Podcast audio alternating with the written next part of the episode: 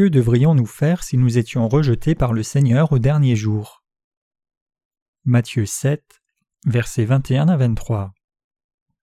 Ceux qui me disent Seigneur, Seigneur, n'entreront pas tous dans le royaume des cieux, mais celui-là seul qui fait la volonté de mon Père qui est dans les cieux. Plusieurs me diront en ce jour-là Seigneur, Seigneur, n'avons-nous pas prophétisé par ton nom? N'avons-nous pas chassé des démons par ton nom? Et n'avons-nous pas fait beaucoup de miracles par ton nom? Alors je leur dirai ouvertement Je ne vous ai jamais connu, retirez-vous de moi, vous qui commettez l'iniquité. Quiconque est né dans ce monde doit tomber amoureux au moins une fois. C'est ainsi qu'un homme et une femme se marient. Mais pour la plupart des gens, il y a aussi une forme d'amour qui est un amour ingrat. C'est un amour à sens unique, en d'autres termes, qui a peu à faire avec les sentiments de l'autre et ses intentions. Peu de ces amours portent vraiment du fruit. Dans la plupart des cas, cela finit par un amour à sens unique qui ne bénéficie qu'à une personne. Dans ces cas, il est généralement oublié avec le temps, restant seulement une mémoire distante d'une histoire de cœur, mais il y a aussi un autre amour qui est de loin pire que celui-ci. Ce sont des gens qui sont obsédés par l'objet de leur amour, peu importe s'ils sont rejetés souvent et encore. Dans des cas extrêmes, un amour si obsessionnel conduit quelqu'un à tuer la personne qu'il aime. Ceux-là pensent souvent et croient que d'autres personnes les aiment aussi, alors que ce n'est pas le cas du tout. Ils souffrent d'une sorte de maladie mentale. En amour, la volonté de l'un et de l'autre est importante, tout comme un applaudissement ne peut être fait qu'en engageant deux mains. Aimer quelqu'un honnêtement mais seul ne peut être un amour correct. Quand même l'amour entre les humains à sens unique n'a pas de sens, combien insensé est un pécheur essayant d'aimer Dieu arbitrairement et audacieusement? Dieu nous dit qu'il aime tout le monde également. Il bénit et aime ceux qui comprennent son amour correctement et l'acceptent avec reconnaissance par la foi. Il leur amène le salut du péché inconditionnellement. Cependant, à ceux qui font autrement, il amène sa colère et les rejette. La raison à cela, c'est que l'amour que le menteur a pour Dieu est faux. Dieu dit en Matthieu qu'il ne connaît pas ces gens. Quand les gens lui disent Seigneur, Seigneur, n'avons-nous pas prophétisé par ton nom, chassé des démons par ton nom, et fait beaucoup de miracles par ton nom, le Seigneur leur déclare Je ne vous ai jamais connu, retirez-vous de moi, vous qui commettez l'iniquité. Matthieu 7, verset 23. Considérons un moment ce qui arriverait si ceux qui ne croient pas en l'évangile de l'eau et de l'esprit allaient devant Dieu avec tous leurs péchés intacts. Ils s'adresseraient au Seigneur comme à un être humain. Nous pouvons imaginer la conversation qui suivrait entre cette personne et Jésus. Comment vas-tu, Seigneur? Quand je vivais sur la terre, je croyais que tu étais beau, mais c'est encore un plus grand honneur pour moi de te rencontrer comme cela. Merci, Seigneur, tu m'as sauvé, et même si j'ai quelques péchés en moi, puisque je crois en toi, je suis sûr que je suis sauvé. Bon, je vais donc aller à l'endroit que tu m'as préparé ici, à plus tard. Comme cet homme essaye de quitter sa présence, le Seigneur le rappellerait comme il aurait deux mots à lui dire. Mais attends, ceux qui ont des péchés ne peuvent entrer dans ce lieu. Bon, c'est vrai que j'ai encore des péchés en moi, mais je pense que je peux y aller puisque je crois en Jésus comme mon Sauveur. Non, ça ne fonctionne pas comme cela. Tu as encore du péché en toi, n'est-ce pas? Eh bien oui, j'ai toujours mes péchés. Alors comment peux-tu vouloir aller au lieu que j'aurais préparé pour ceux qui n'ont pas de péché? Ange, jetez-le dans le feu éternel pour la souffrance. Et avant qu'il le fasse, tu devrais confesser tes péchés. Alors l'homme se met à confesser les péchés qu'il avait commis, la bouche grande ouverte et sans hésitation, en disant Bon, quand je vivais dans le monde, j'ai commis tel et tel péché. Le Seigneur lui dit alors Bon, ça suffit. Tu es plus que qualifié pour l'enfer. Puisque tu as des péchés, va en enfer, où c'est bon et chaleureux pour les gens comme toi. Quoi? Mais dans le monde, je croyais en toi. J'ai prophétisé en ton nom. J'ai témoigné à tant de gens. J'ai vendu ma maison pour te servir. J'ai aidé les orphelins, je suis allé aux réunions de prière. J'ai guéri des malades, j'ai jeûné et tant sacrifié pour toi. Pensant que tout cela était réel, il se frappe la tête si fort qu'on dirait qu'elle va éclater. On peut imaginer que le bruit résonnerait jusque dans les temps de feu. Mais sérieusement, que les pécheurs aient cru en Jésus ou non, s'ils n'ont pas cru en Jésus dans la vérité de l'évangile de l'eau et de l'esprit, alors ils seront jetés dans ce lieu de feu éternel. En Jérémie 17, verset 1, Dieu dit Le péché de Judas est marqué avec une pointe de fer. Avec une pointe de diamant, il est gravé sur leur cœur et sur les cornes de tes autels. Judas se réfère ici à la tribu royale parmi les Israélites, et Dieu utilisa cette parole pour représenter tout le peuple d'Israël. Plus encore, cela s'applique à tout être humain, comme la Bible présente le principe représentatif. Par exemple, Adam est invoqué comme représentant de l'humanité. Romains 5, verset 18. Les diamants sont la forme cristalline des cubes de carbone, et ils sont la matière naturelle la plus dure au monde. Quand il est dit que les péchés sont écrits sur les tables de leur cœur avec une mine de diamants, on ne peut l'effacer sans que ce ne soit purifié par la foi dans l'évangile de l'eau et de l'esprit.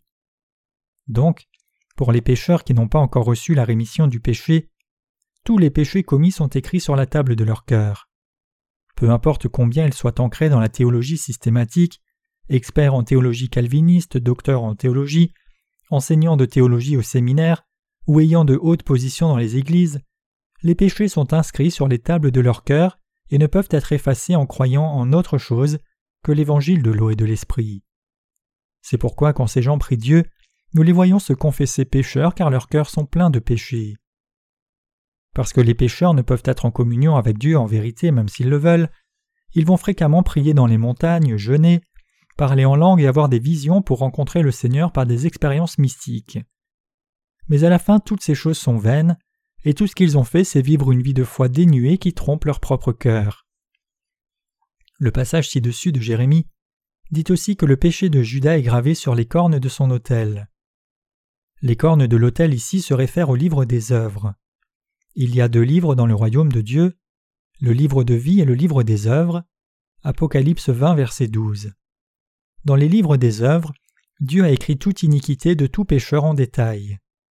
Donc, si ces pécheurs ne croient pas en l'évangile de l'eau et de l'esprit, ils n'échapperont pas à leur statut pécheur dans ce monde. Tous ceux qui cherchent à effacer les péchés qui sont écrits sur leur cœur, peu importe qui ils sont, doivent croire en l'évangile de l'eau et de l'esprit que Jésus les a sauvés de la façon la plus appropriée, en prenant tous leurs péchés par le baptême qu'il a reçu de Jean et le sang qu'il a versé à la croix. Alors leurs noms peuvent être inscrits dans le livre de vie, et alors seulement ils peuvent devenir le peuple de Dieu. Vos noms sont-ils inscrits dans le livre de vie? Quiconque est destiné à se tenir devant le trône de jugement de Dieu. Imaginons ici qu'un croyant dans l'évangile de l'eau et de l'esprit se tienne devant Dieu ce jour-là. Dieu commande à ses anges. Regardez si son nom se trouve dans le livre de vie. Les anges vérifient, et bien sûr son nom y est inscrit. Dieu lui dit alors Mon cher enfant, quand tu étais sur terre, tu as effacé tous tes péchés en croyant dans la vérité de l'évangile de l'eau et de l'esprit que je t'avais donné gratuitement. Tu as ensuite travaillé dur pour moi, et tu as versé beaucoup de larmes pour moi aussi. Je m'assurerai qu'il n'y ait plus jamais de larmes dans tes yeux, il n'y aura plus de souffrance, et Satan ne te posera plus de problèmes désormais. Bravo, mon enfant. Le Seigneur commande alors à ses anges de le couronner. Merci, Seigneur, quel honneur pour moi. Amenez une couronne pour lui et mettez-la sur sa tête. Je suis extrêmement reconnaissant, Seigneur. Me sauver de mes péchés en soi est assez pour que je te sois infiniment redevable. Et maintenant tu me couronnes encore pour le peu de travail que j'ai fait pour toi. Merci, Seigneur. Tu m'as sauvé. Le fait que je puisse entrer dans ton royaume pour y vivre éternellement est une récompense suffisante pour moi. Alors puis-je entrer aux cieux maintenant? Bien sûr, amenez un ange et laissez ce Fils de Dieu monter sur son dos. L'ange correspondant vient et lui dit Me voici, mon Seigneur, monte sur mon dos, s'il te plaît. C'est superbe. Allons dans un bel endroit. L'ange commence à remuer les ailes doucement. Voudrais-tu faire un tour, mon Seigneur? Oh, c'est si beau ici, quelle taille font les cieux J'ai volé ici pendant des millions d'années, mais je n'ai pas encore vu la fin. Vraiment, tu peux me déposer, je dois être lourd pour toi. Monseigneur, nous ne manquons jamais d'énergie aux cieux. C'est vrai? Merci. Laisse-moi faire mon premier pas sur le sol des cieux. Où sont les justes qui sont venus ici avant moi? Ils sont ici. Allons les voir.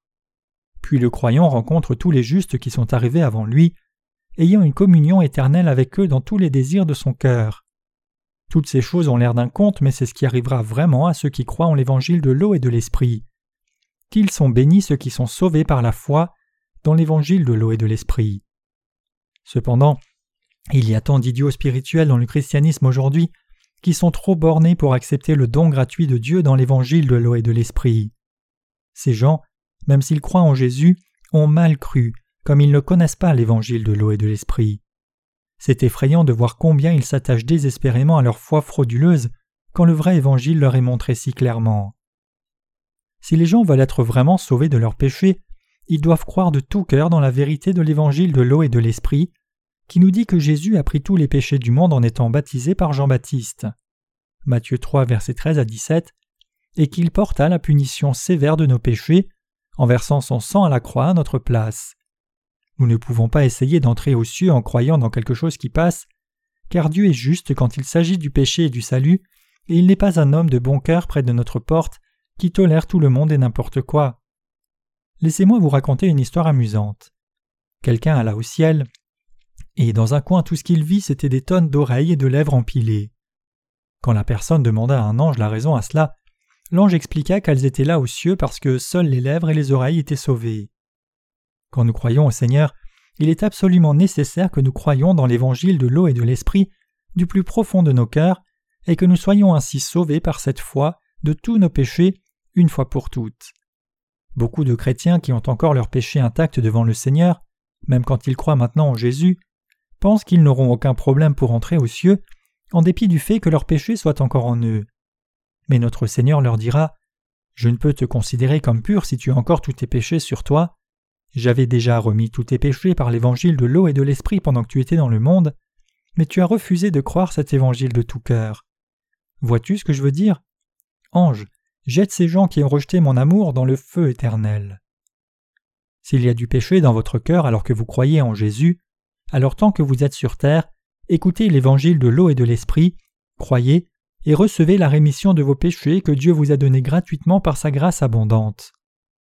Vous devez réaliser que les âmes qui n'agissent pas de la sorte seront toutes jetées dans le feu éternel de l'enfer dans le monde prochain. Ceux qui clament être sans péché, même quand leurs péchés sont toujours dans leur cœur, ne font rien de plus que se moquer de Dieu et essayer de le tromper. Quand le jour vient pour que Dieu juge le monde, ils réaliseront quelle énorme différence il y a entre les pécheurs et ceux qui n'ont pas de péché. Ce jour-là, ils réaliseront la raison pour laquelle le Seigneur les avait exhortés si sincèrement à croire en l'évangile de l'eau et de l'esprit et à recevoir la rémission du péché. Et puis, ils se lamenteront tous de regret pour n'y avoir pas cru. Chaque chrétien peut croire en Jésus comme le Sauveur, mais il existe une différence immense de foi entre ceux qui ont reçu la rémission du péché et ceux qui ne l'ont pas reçue. Les premiers seront bienvenus aux cieux, mais les derniers seront jetés en enfer. Si vous ne reconnaissez pas maintenant que la parole d'évangile de l'eau et de l'esprit est la vérité pour la rémission de vos péchés, alors plus tard au dernier jour, il sera sûrement trop tard pour vous. Y a-t-il du péché dans votre cœur alors même que vous croyez en Jésus comme le Sauveur? Si oui, vous aussi êtes pécheur. Jésus est le Sauveur qui condamne ceux qui disent qu'ils ont du péché. Cela veut dire que tout sera en ordre si nous insistons aveuglément sur le fait que nous n'avons pas de péché Ce n'est pas cela. Nous ne pourrons devenir purs de tout péché que lorsque nous croyons vraiment dans l'évangile de l'eau et de l'esprit de tout cœur et sommes lavés de tous nos péchés une fois pour toutes. Le ciel est un endroit où ne peuvent entrer que ceux qui croient dans l'évangile de l'eau et de l'esprit, qui a entièrement effacé tous nos péchés. Préparez la foi qui vous sauve du péché maintenant par l'évangile de l'eau et de l'esprit. Si vous remettez cela à plus tard, il sera trop tard. Avant qu'il ne soit trop tard, croyez en l'évangile de l'eau et l'esprit maintenant et soyez prêts. Si vous n'acceptez pas l'évangile de l'eau et de l'esprit dans vos cœurs, la vérité de la rémission du péché, vous serez alors emprisonnés en enfer. Tous les pécheurs seront enfermés en enfer, mais les justes demeureront aux cieux. Qui aurait su que recevoir la rémission du péché en croyant dans l'évangile de l'eau et de l'esprit serait si précieux? Ceux dans ce monde qui ont entendu l'évangile de l'eau et de l'esprit et ont cru sont vraiment tous ceux qui sont heureux. Je loue notre Seigneur par cet évangile. Je remercie le Seigneur une fois de plus de nous avoir sauvés, nous qui étions des pécheurs, de tous les péchés du monde au travers de l'évangile de l'eau et de l'esprit, une fois pour toutes. Vous aussi, vous devez croire dans la puissance de l'évangile de l'eau et de l'esprit maintenant. Vous deviendrez alors les enfants de Dieu éternellement. Alléluia.